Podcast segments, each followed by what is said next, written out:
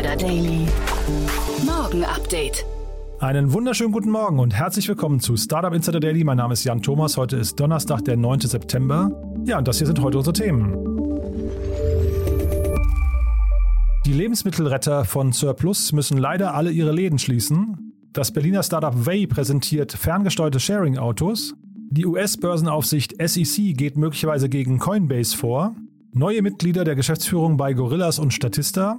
Und ein Mann im Kosovo verschluckt ein Handy und muss notoperiert werden.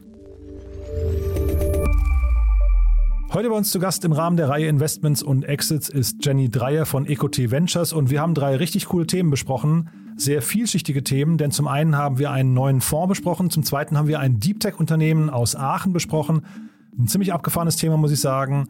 Und zum Dritten haben wir über die ganze Clubhouse-Landschaft nochmal gesprochen, denn auch da gab es Bewegungen. Also ziemlich cool, muss ich sagen. Geht auch gleich sofort los. Gleich kommt die Nachricht mit Anna Dressel. Vorher kommen die Verbraucherhinweise, aber vorher nochmal ganz kurz der Hinweis auf die Nachmittagsfolge. Wir haben heute einen ganz besonderen Gast. Eine Folge, die müsst ihr euch anhören, denn bei uns zu Gast ist Benedikt Sauter, der CEO und Co-Founder von Central aus Augsburg. Ihr wisst ja wahrscheinlich, das Unternehmen startet so richtig durch. Äh, da wurden ja Anfang des Jahres erst 20 Millionen Dollar investiert und jetzt sind eingestiegen Tiger Global und Meritech und haben insgesamt 75 Millionen Dollar investiert und das Unternehmen wächst wie Bolle und genau darüber haben wir gesprochen. Was passiert da jetzt eigentlich? Was passiert mit dem Geld und wie, wie hält man eigentlich diesen Wachstumskurs und diese Geschwindigkeit? Und Benedikt hat so coole Antworten gegeben. Ich glaube, dass also jeder Gründer, der was Großes aufbauen sollte, sollte das gehört haben. Benedikt ist da so ein richtiges Posterchild, finde ich. Sehr bescheiden und trotzdem extrem cool und extrem zielstrebig und äh, ja, der weiß, was er tut. Das andere Coole ist, er hat das Unternehmen mit seiner Frau gegründet und auch das ist natürlich nochmal ein spannendes Thema. Wie ist es eigentlich, wenn man mit seiner Lebenspartnerin äh, gründet? Wie finden das eigentlich große Investoren? Ist das ein Problem oder nicht? Also all diese Antworten nachher in der Nachmittagsfolge. Außerdem bei uns zu Gast ist Nilaxa Yoganathan und äh, sie ist die Co-Founderin von Eight Returns und ja, das ist ein sehr spannendes Unternehmen. Das hat gerade seine Pre-Seed-Runde abgeschlossen.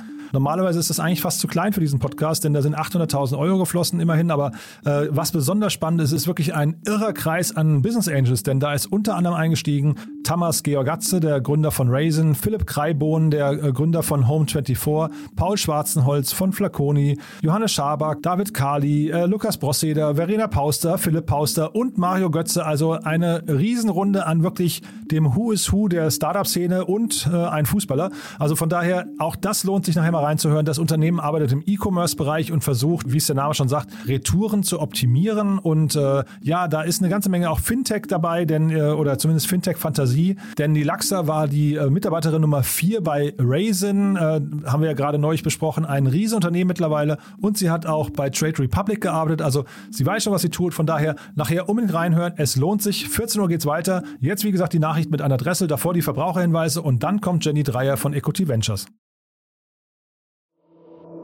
Startup Insider Daily. Nachrichten. We're closed. Surplus muss alle Läden schließen. Das Startup Surplus verkauft Lebensmittel, die sonst im Müll landen würden. Unter anderem in den eigenen fünf Surplus-Märkten in Berlin. Nun müssen diese Märkte schließen. Grund dafür sind die Umsatzeinbußen infolge ausbleibender Kunden während der Corona-Pandemie. Gründer Raphael Fellmer bestätigte die Schließungen gegenüber dem RBB und berichtete von 50 Mitarbeitenden und Auszubildenden, denen dadurch betriebsbedingt bis Ende September gekündigt werden muss. Es macht mich traurig, dass wir mit der Schließung der Rettermärkte das Thema Lebensmittelverschwendung nicht mehr so präsent in den Berliner Straßen vertreten können, sagte Fellmer dem RBB. Surplus wird dennoch den Online-Verkauf fortsetzen, um die Mission der Lebensmittelrettung fortzuführen. Hier habe sich der Umsatz seit Beginn der Corona-Pandemie im Frühjahr 2020 mehr als vervierfacht. Why would I want a new car? Berliner Startup präsentiert ferngesteuerte Sharing-Autos. Pünktlich zur aktuellen IAA stellt das Berliner Startup Way einen Carsharing-Service vor, der besonders in verkehrsintensiven Großstädten für Begeisterung sorgen könnte. Way plant ab kommendem Jahr den Betrieb einer elektrischen Fahrzeugflotte aufzunehmen, bei denen Nutzer des Services weder ein parkendes Auto suchen müssen, noch einen Parkplatz nach der Nutzung finden müssen. Diese lästigen Arbeitsschritte sollen stattdessen Telefahrer übernehmen, die die Autos aus den jeweiligen Zentralen heraus ferngesteuert lenken. Das Unternehmen hat bisher drei Jahre im Stealth-Modus gearbeitet und bereits zwei Jahre lang Testfahrten durchgeführt. Bislang sind bereits 28 Millionen Euro in das Unternehmen geflossen, unter anderem durch die VCs Atomico und Creandum. Google und T-Systems kündigen souveräne Cloud für Deutschland an. Da die Cloud-Dienste von Google von Behörden in Deutschland aufgrund von Datenschutzbedenken weitgehend gemieden werden, kündigt der US-Suchmaschinengigant eine Kooperation mit T-Systems an. Ziel sei es, eine souveräne Cloud anzubieten, die dem öffentlichen Sektor eine rechtlich einwandfreie und sichere Nutzung der Cloud-Dienste ermöglichen soll. Das neue Angebot soll ab Mitte 2022 zur Verfügung stehen. I'm gonna be suing you. Mögliche Klage der US-Börsenaufsicht gegen Coinbase. Der börsennotierten Kryptobörse Coinbase steht möglicherweise eine Klage der US-Börsenaufsicht Securities and Exchange Commission SEC ins Haus. Dies hat Coinbase selbst in einem Blog-Eintrag mitgeteilt. Hintergrund sei ein neues Produkt, das Coinbase im Juni angekündigt hatte. Der auf den Projektnamen Lend getaufte Service verfolgt den Gedanken, dass Nutzer ihre Stablecoins verleihen können und dafür 4% Zinsen pro Jahr erhalten sollen. Laut Eigenaussage habe Coinbase fast ein halbes Jahr Gespräche mit der SEC zu dem Produkt geführt. Jetzt habe man aber überraschend eine sogenannte Wells Notice erhalten, so der Chief Legal Officer von Coinbase, Paul Grewal, in seinem Blog-Eintrag. Die SEC habe dabei die Gründe für ihre Klagedrohung nicht erläutert. Auch Coinbase-CEO Brian Armstrong meldete sich via Twitter zu Wort und warf der SEC, Zitat, Einschüchterungstaktiken hinter verschlossenen Türen vor. US-Nutzer schauen durchschnittlich mehr TikTok als YouTube. Neue Zahlen des App-Analyseunternehmens App Annie zeigen auf, dass US-Nutzer des Kurzvideodienstes TikTok mehr Zeit auf der Plattform verbringen als YouTube-User auf YouTube. Bei dieser Erhebung handelt es sich ausschließlich um Android-Nutzer. Hierbei ist besonders erstaunlich, dass sich TikTok-User allein im Monat Juni durchschnittlich über 24 Stunden lang Videos auf TikTok ansahen. Bei YouTube-Nutzern hingegen waren es 22 Stunden und 20 Minuten. TikTok steht außerdem seit 2020 fast durchgehend an der Spitze der meist heruntergeladenen Unterhaltungs-Apps. Noch stärker als in den USA fällt der Unterschied im Vereinigten Königreich aus. Hier konsumierten TikTok-Nutzer im Monatsdurchschnitt 26 Stunden Content, während das bei YouTube-Nutzern weniger als 16 Stunden waren. YouTube versucht seit kurzem mit einem eigenen Kurzvideoformat dagegen zu halten. The dodgiest scam in a lifetime of dodgy scams. Kim Kardashian wegen mutmaßlichem Kryptoscam gerügt. Kim Kardashian West hatte im Juli 2021 in einer Instagram-Story Werbung für Ethereum Max, kurz ETH Max, gemacht. In der Story schrieb sie, dass sie von Freunden erfahren hätte, dass Ethereum Max 400 Billionen Tokens verbrannt habe und somit 50 Prozent der Admin-Wallet an eMax Community zurückgegeben worden seien. Nun wird Kim Kardashian West vorgeworfen, sie habe ihre 251 Millionen Abonnenten aus den falschen Gründen zum Kauf bewegt. Der Vorsitzende der britischen Finanzmarktaufsichtsbehörde Financial Conduct Authority FCA, Charles Randell, hatte zu Beginn der Woche in einer Rede das Online-Verhalten der prominenten Influencerin kritisiert. Aus seiner Sicht sei die Gefahr real, dass Kim Kardashian Wests Follower besagte Kryptowährung nur aus Angst gekauft haben könnten, um nichts zu verpassen. Außerdem sei der Inhalt des Postings irreführend, da er Zuschauer glauben machte, man könne mit Kryptowährungen schnell zu Reichtum kommen. Deutschland soll Game-Standort Nummer 1 werden. Gestern hat das fünfte Gespräch des sogenannten Game Changer Talks stattgefunden. Dabei ging es um die vielfältigen Potenziale und die Bedeutung von Games für Wirtschaft und Gesellschaft. Eine der Teilnehmerinnen war Dorothee Bär, Staatsministerin für Digitalisierung und stellvertretende Parteivorsitzende der CSU. Sie artikulierte in dem knapp einstündigen Gespräch die Absicht, Deutschland zum führenden Games-Standort machen zu wollen. Demnach müsste die Games-Branche vom Kanzleramt aus mitgedacht werden und ein Ministerium für Innovation und digitale Transformation geschaffen werden, in dem Kompetenzen und Zuständigkeiten gebündelt würden. Insgesamt verfolgten über 55.000 Zuschauende die Debatte live auf Twitch TV. Mann verschluckt Handy. In einem Gefängnis im Kosovo hat ein Häftling ein Handy verschluckt. Vier Tage lang befand sich das Gerät im Magen des 33-Jährigen, bevor es von einem Chirurgenteam erfolgreich mittels Endoskopie entfernt werden konnte. Bei dem Gerät handelt es sich offenbar um ein Mini-Handy, das besonders bei Häftlingen beliebt ist. Besondere Sorgen bereitete den Ärztinnen und Ärzten der Akku, da man befürchtete, dass die Batterie aufbrechen und in der Folge schwere gesundheitliche Schäden anrichten könnte. Am Ende habe aber alles ohne Komplikationen funktioniert. Warum der Häftling das Handy verschluckt hat, war zunächst unklar. Als wahrscheinlich gilt, dass er das Gerät verbotenerweise im Gefängnis dazu benutzte, um mit der Außenwelt zu kommunizieren. Startup Insider Daily. Kurznachrichten. Der Berliner Lieferdienst Gorillas holt mit Adrian Frenzel einen Chief Operating Officer an Bord. Frenzel war in der Vergangenheit unter anderem CEO von HelloFresh US und COO bei Rocket Internet. Mit seiner Expertise soll er bei der weiteren Gestaltung und Umsetzung der Wachstumsstrategie des Unternehmens helfen. Ein neues Mitglied in der Geschäftsleitung verzeichnet auch Statista. Hier leitet Arne Wolter als Chief Sales und Marketing Officer ab sofort das globale Accountgeschäft des Hamburger Datenunternehmens. Wolter war zuvor über 20 Jahre bei Bertelsmann und Gruner und Jahr tätig, zuletzt als Mitglied der Geschäftsleitung und Chief Digital Officer CDO.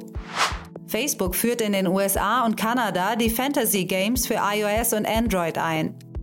Die kostenlosen Spiele sollen im Wesentlichen den sozialen Aspekt von Facebook mit traditionellen Fantasy-Sportarten kombinieren.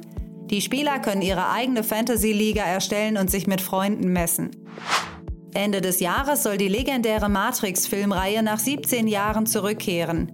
Wer einen Teaser zu The Matrix Resurrection sehen will, muss sich auf der Webseite zum Film zwischen der roten und der blauen Pille entscheiden.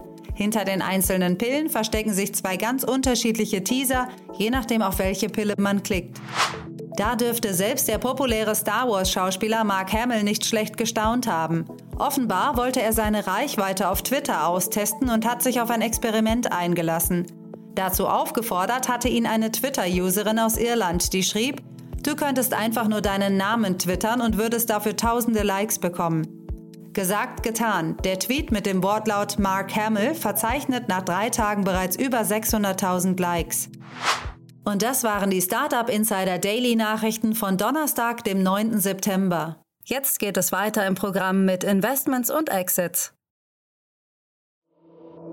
Startup Insider Daily. Investments und Exits. Ich freue mich sehr, Jenny Dreier ist wieder hier von Equity Ventures. Hallo Jenny. Hallo Jan. Ja, toll, dass du wieder da bist und äh, ich freue mich auf unser Gespräch, weil es sind drei richtig coole Themen, die du mitgebracht hast. Vielleicht bevor wir einsteigen, sag doch noch mal ein, zwei Sätze zu euch. Ja, hi, freue mich wieder dabei zu sein. Ähm, Jenny, Teil des Berliner Investment-Teams von Equity Ventures. Wir sind ähm, ein äh, generalistischer Fonds, investieren ähm, über Stages hinweg, über Themen hinweg und haben auch ähm, diverse Offices in Europa verteilt. Also insgesamt sehr breit und versuchen, die boldest Entrepreneurs in Europe zu finden. Mhm. Und wir hatten jetzt gerade eben ein oder wahrscheinlich sogar dein äh, neuestes Investment, nämlich Vectornator hatten wir gerade im Podcast. Ne? Also von daher, da sieht man so ein bisschen, in was ihr investiert. Hm? Genau, das ist unser letztes Investment in Deutschland gewesen. Ähm, freue ich mich sehr drauf, auch mit denen jetzt äh, zu arbeiten. Mhm, nee, super spannendes äh, Team. Das werden wir auch nochmal verlinken im Podcast äh, für die Leute, die es nicht gehört haben. Ist echt, ist einer der, der jüngsten Gründer oder wenn nicht der jüngste Gründer, den ich je im Podcast hatte, der dann auch noch so ein großes Unternehmen. Ich glaube, die Bewertung, ich weiß nicht, ob du sie kommentieren kannst, aber die durch die Presse ging, war über 100 Millionen äh, Euro, glaube ich. Also ja. abgefahren, ja. Absolut, sehr beeindruckender, beeindruckender Typ. Mhm. Und äh, du hast gerade schon angesprochen, gener generalistischer VC, das ist vielleicht schon die Brücke zum ersten Thema, was wir besprechen, nämlich da gibt es einen neuen VC, der unser beider Aufmerksamkeit äh, erregt hat, ne? Ja, genau. In ähm, Paris ist er gestartet, Revaya, ich hoffe, man spricht es so aus, er ging mal als Gaia Capital durch die Presse und ähm, Warum sprechen wir darüber? Ich glaube, das Besondere hier ist, dass es eben ein frauengeführter Fonds ist. Und davon gibt es ja noch nicht so viele. Deswegen immer cool, solche News zu lesen. Ähm, 250 Millionen Euro haben sie jetzt äh, im, im Fonds. Ja, das ist schon, das ist schon eine, eine, ordentliche Hausnummer. Ne? Damit sind sie schon quasi so auf dem Niveau, ich weiß nicht, von so einem Cherry Ventures oder Project A oder so, die, die größten, also so mal in der Ecke, ne? jetzt ohne die Zahlen genau zu kennen. Ja, ähm, absolut. Das ist schon, das ist schon toll. Ähm, Du bist ja jetzt selbst als Frau in dieser Männerdomäne VC unterwegs. Ähm, wie, wie, sieht man denn sowas? Freut man sich, dass das jetzt aufbricht oder sagt man eher, naja, äh, eigentlich sind, ist dieses Gender-Thema eher etwas, das von außen in die Szene reingetragen wird, das ist gar nicht so wichtig? Äh, nein, es ist absolut cool zu sehen, ähm, dass es endlich mal einen frauengeführten Fonds gibt. Denn wenn man sich so insbesondere auch in der deutschen Szene umguckt, sind die meisten GPs ja doch noch äh, männlich. Deswegen ist es cool, cool solche News zu sehen. Ähm, das muss jetzt nur auch noch in Deutschland passieren. okay. Ja, da, das heißt, da höre ich, hör ich durch, da ist durchaus eine Ambition noch, ja. Aber da müssen, das müssen wir jetzt nicht vertiefen. Das machen wir dann, wenn es vielleicht irgendwann spruchreif ist. Ähm, jetzt nochmal zu Revaya, wenn sie so ausgesprochen werden. Ähm, siehst du bei denen, abgesehen davon, dass es jetzt eben von Frauen äh, gegründet wurde, was Besonderes? Ähm, sie positionieren sich sehr stark in Richtung Nachhaltigkeit, haben aber insgesamt jetzt im, im Growth-Bereich, wo sie investieren, schon ganz unterschiedliche Deals gemacht, von, von Aircall über GoHenry in London, die so Kids Money Management machen, über Planety, eine Booking-Plattform für Beauty-Salons. Also Nachhaltigkeit ist da, glaube ich, sehr, sehr breit gefasst, aber haben schon, ich glaube, sieben Investments mittlerweile gemacht, auch ganz breit, auch über, ähm, über Europa hinweg. Also ich bin sehr gespannt, was da noch kommt. Ja, Aircall, da hatte ich auch den Leo Fang Tribala, das ist der, glaube ich, Deutschlandchef oder so hier im, im Podcast. Werden wir auch verlinken. Äh, die sind ja, glaube ich, schon äh, vielleicht sogar das beste Investment von denen. Die sind, glaube ich, ein Unicorn gewesen, wenn ich es richtig in Erinnerung habe, ne? Genau, das, so haben sie es in der Pressemeldung, also hat, so hat Revayas in der Pressemeldung auch schon ähm, betitelt, sie haben schon das erste Unicorn und gerade mal den, den, den Fonds announced. Also sehr cool, auf jeden Fall. Ja, aber äh, gerade den Fonds announced, ich habe gelesen, das First Closing von dem Fonds war 2019. Das habe ich nicht ganz verstanden. Äh, hat, hat das jetzt so lange gedauert, meinst du, den zu closen? Das ist eine gute Frage. Müsstest du den Robin, äh, Robin Erik Hack vielleicht mal einladen, ähm, der ja als Berliner auch dabei ist bei Revaya. Der hatte Job, Jobspotting gegründet und ähm, an Smart Recruiters verkauft vor einigen Jahren und ist jetzt da eingestiegen in das, in das Frauenteam. Und ähm, der kann da sicherlich mehr zu erzählen. Ja, der ist ja so ein ganz bunter Hund hier in der Berliner Szene. Ne? genau. Also auf allen Hochzeiten zu Hause. Na gut, also das werde ich tatsächlich mal machen. Das ist ja wirklich, wirklich sehr spannend. Ähm, auf jeden Fall habe ich gelesen, die wollen insgesamt 15 Investments machen. Weiß jetzt nicht, ob diese 10, die sie schon äh, announced haben, da schon mit, mit drin sind oder ob da jetzt noch mehr kommt. Auf jeden Fall super spannend. Lass uns mal zum nächsten Thema gehen. Du hast in Aachen was Tolles entdeckt. Genau, Acure Battery Analytics aus Aachen ähm, hat gerade eine 8 Millionen US-Dollar-Runde mit ähm, tatsächlich auch einem US-Investor, einem energiespezifischen US-Investor ähm, announced ein Thema, was ähnlich wie deren Competitor Twice aus München, also aus dem Uni, aus dem Forschungsumfeld entstanden ist. Ähm, die haben eine Software entwickelt, mit der man, ähm, mit der sie äh, Entwicklern und, und Betreibern von Batterieanlagen ähm, und batteriebetriebenen Geräten ähm, helfen, ihre, die, die Batterien zu überwachen, also sowohl den Gesundheitsstatus von den Batterien als auch so alles rund um, rund um die Safety Conditions ja, der Batteriesysteme. Glaube ich, ein sehr, sehr zukunftsträchtiges Thema Thema. Ähm, jetzt, wenn man sich die Zahlen anguckt, wie viele Batterien über die nächsten Jahre ans, äh, ähm, ja, ans Netz geschaltet werden, ähm, ist das, glaube ich, äh, bitter nötig, dass wir da gute Analysesysteme haben. Ja, ich habe, als ich das gelesen habe, habe ich gedacht, der Markt muss doch riesengroß sein. Also ich meine, wo überall Batterien sind, ähm, das ist ja wahrscheinlich kaum zählbar. Und wenn ich es richtig verstehe, die, die sind sogar in der Lage, eben so einen Batteriebrand oder auch den Ausfall einfach ähm, äh, speziell auch im kritischen Bereich dann eben vorherzusagen. Das finde ich, ich finde es unglaublich, wo Märkte entstehen manchmal, wo man sie gar nicht vermuten würde. Ja, absolut. Genau. Es ist einmal so das Safety und Reliability ähm, also Ausfälle vermeiden, Brände vermeiden und früh sehen, wenn eben die, der sogenannte State of Health einer Batterie ähm, ja, den Bach runtergeht.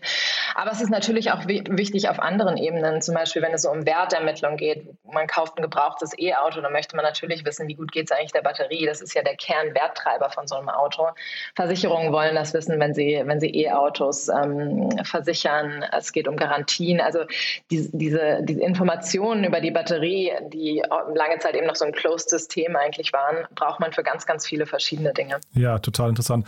Und die kommen von der RWTH Aachen. Ähm, da habe ich mich gefragt, ähm, weil du hast jetzt gerade auch München angesprochen bei Twice, ähm, wie nah müssen denn VCs an den Unis und an den Forschungsstätten gerade dran sein? Ist das so, aber entsteht da sehr viel, in das man dann auch investieren kann? Also diese Spin-offs nehmen die zu? Ich habe jetzt keine Zahlen, aber ich würde sagen schon. Ähm, und die, die Early Stage VCs, da kann man auch also einige in Deutschland sehen, die da sehr, sehr nah an den, an den Unis dran sind. Insbesondere wenn man so zum äh, CDTM nach München guckt, da entstehen ja immer wieder coole, ähm, coole Startups aus Forschungsprojekten oder aus, aus, aus Uni-Projekten grundsätzlich. Und ähm, das macht auf jeden Fall Sinn, da nah dran zu sein als, als Early Stage Fund. Ich kenne natürlich jetzt das Produkt zu wenig und auch den Markt, aber das klingt so nach einer Sache, die man eigentlich, wenn man sie einmal aufsetzt, auch ziemlich gut skalieren kann, ne? Ja, absolut. Ich glaube, jede Batterie ist nochmal anders, sodass äh, man wahrscheinlich für jede neue Batterie erstmal ein bisschen ähm, was anpassen muss oder ein bisschen ähm, onboarden muss. Aber im Endeffekt ähm, ja, wenn das eine, wenn das Batteriesystem einmal live ist, dann kann man das natürlich unendlich äh, skalieren. Also das glaube ich auf jeden Fall. Und ich weiß nicht, ob du gerade gesagt hattest, äh, 8 Millionen Dollar sind geflossen. Ich weiß nicht, ob du den Betrag genau. gerade gesagt hast. Ne? Ähm. Capnamic und 42 Cap hatten schon die letzte Runde gemacht und jetzt ist ähm, eben mit dieser 8 Millionen Runde Blue Bear Ventures aus den USA eingestiegen. Ja, die versuchen auf jeden Fall mal einen Podcast zu bekommen. Das ist ein sehr spannendes Thema, finde ich, was irgendwie jetzt auch gerade zur IAA und so passt. Also von daher eigentlich, eigentlich genau richtig. Und dann hast du noch was Drittes mitgebracht. Da habe ich mir ein bisschen die Augen gerieben, muss ich sagen weil ich nicht weiß, ob die äh, die letzten zwei oder anderthalb Jahre verschlafen haben. Ja. Äh, ja, äh, Colin, ich, ich finde es ich find's ein spannendes Thema, ähm, weil ich glaube, ähm, die, die, die, Bad News, ähm, lieber Jan, ist ja, dass äh, Podcast oder, oder, die nächste Generation Audio angebrochen ist und Podcasts eigentlich schon ziemlich 2019 sind. Total, ähm, ja, total. ich bin selbst Podcaster, ich kann das, äh, oder Podcasterin, ich, ich, ich darf das sagen. Ähm, ja, Colin, was macht Colin? Ähm, wir, wir kennen ja alle das Clubhouse-Konzept. Ich glaube, von Clubhouse spricht wirklich fast niemand mehr, außer ich glaube, in Indien sind sie noch relativ relativ populär. Ähm, aber der Boom ist ziemlich abgeflacht und Call-in ist jetzt sozusagen die nächste Generation. Ähm, es gibt einige Elemente, die wir von Clubhouse kennen. Es gibt Live-Talks, ähm, wo man sich auch zuschalten kann, die man kommentieren kann ähm, und diese Live-Diskussionen, aber es werden, gleichzeitig auch recorded, sodass eine, ja, eine Art Podcast, Social Podcasting-Element entsteht. Und die kann man sich dann auch im Nachhinein noch anhören und ähm, ja, so, so entsteht einfach ein neues, neues Format, ähm, was ein bisschen sozialer ist. Denn äh, wenn man sich, wenn man sich überlegt, ich hole mal, hole mal so ein bisschen aus, wenn man sich überlegt, so eine Audioaufnahme ist ja oft sehr komplex. Wir sitzen jetzt hier zusammen zu einem verabredeten Zeitpunkt, wir nutzen die Software zur Aufnahme, wir dann nutzen eine andere Software, um das zu schneiden, dann wird es hochgeladen auf einem anderen Portal, dann hört man es wiederum auf einem anderen Podcast-Portal an, was relativ komplex eigentlich ist, wenn man sich überlegt, dass gleichzeitig, ähm, wenn man so eine Instagram-Story aufnimmt, man einmal sein Handy hochhält, einmal durch den Raum leuchtet und, ähm, und das hochlädt. Alles in einer Plattform. Und dann kann man noch, äh, hat man dazu noch die Interaktion mit seinen Zuschauern auch auf der Story. Sodass ähm, ja, man eigentlich sagen kann, warum ist Podcast eigentlich noch so starr und komplex, während das eigentlich schon in anderen Formaten ähm, gut funktioniert, dass man eben interaktiver und viel, viel einfacher so ein Format hochladen kann.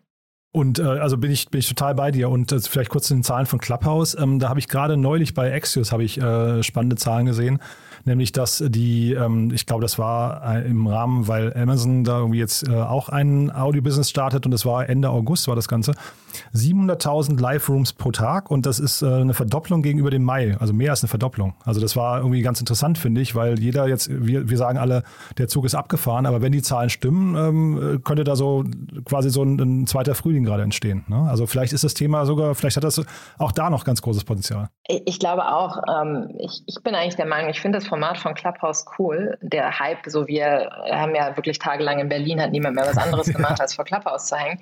Aber äh, das war natürlich nicht nachhaltig. Aber ich glaube durchaus, dass dieses ähm, Social Audio-Format, dass das eine Daseinsberechtigung hat. Mir hat es Spaß gemacht und ich glaube, es gibt auch Formate, wo das total Sinn macht.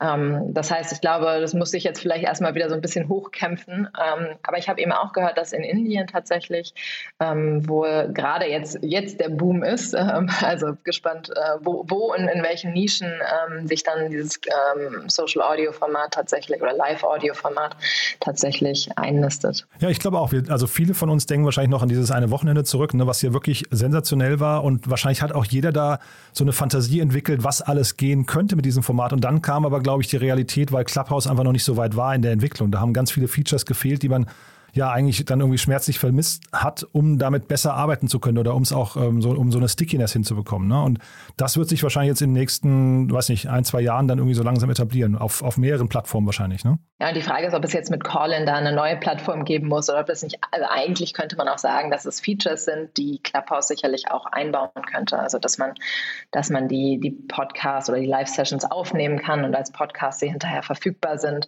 Sowas könnte ja Clubhouse auch machen. Ähm, aber Callin ist echt ein cooles Produkt. Ich habe es mir mal runtergeladen und ausprobiert.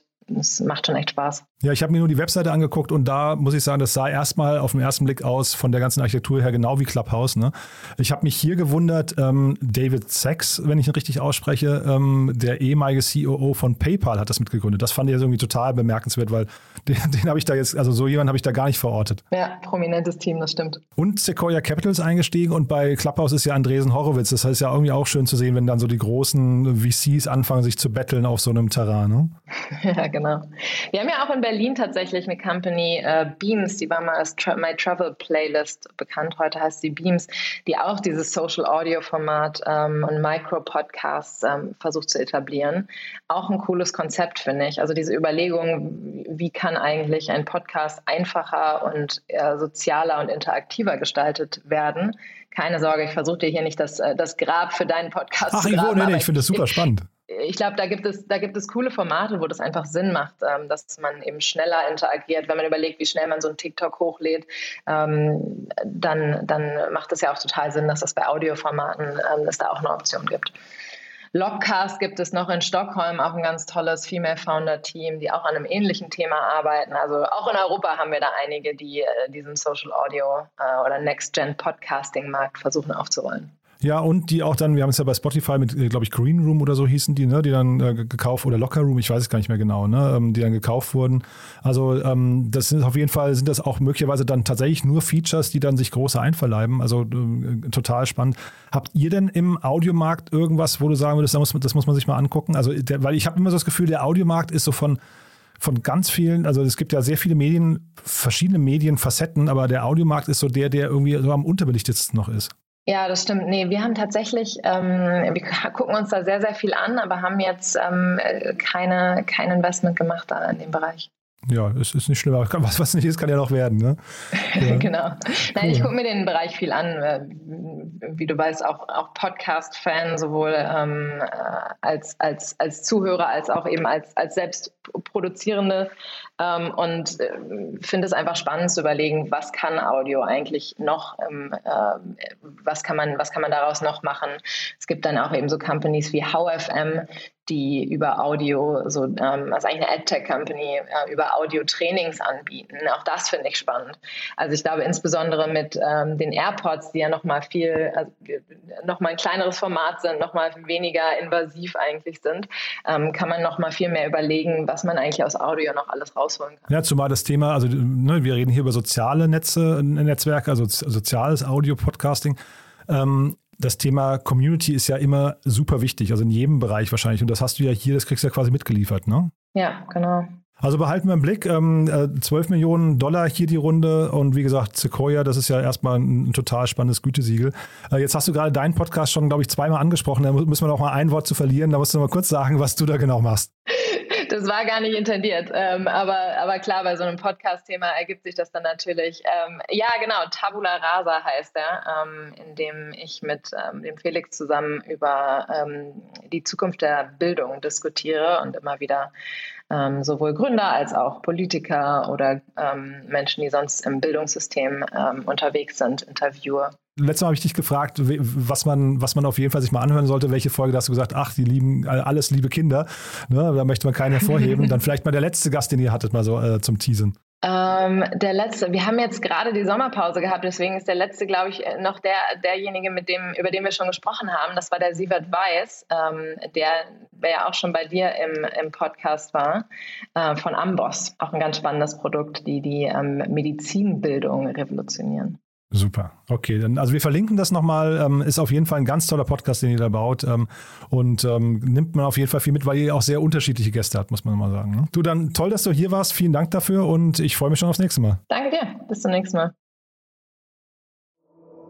Startup Insider Daily, der tägliche Nachrichtenpodcast der deutschen Startup-Szene.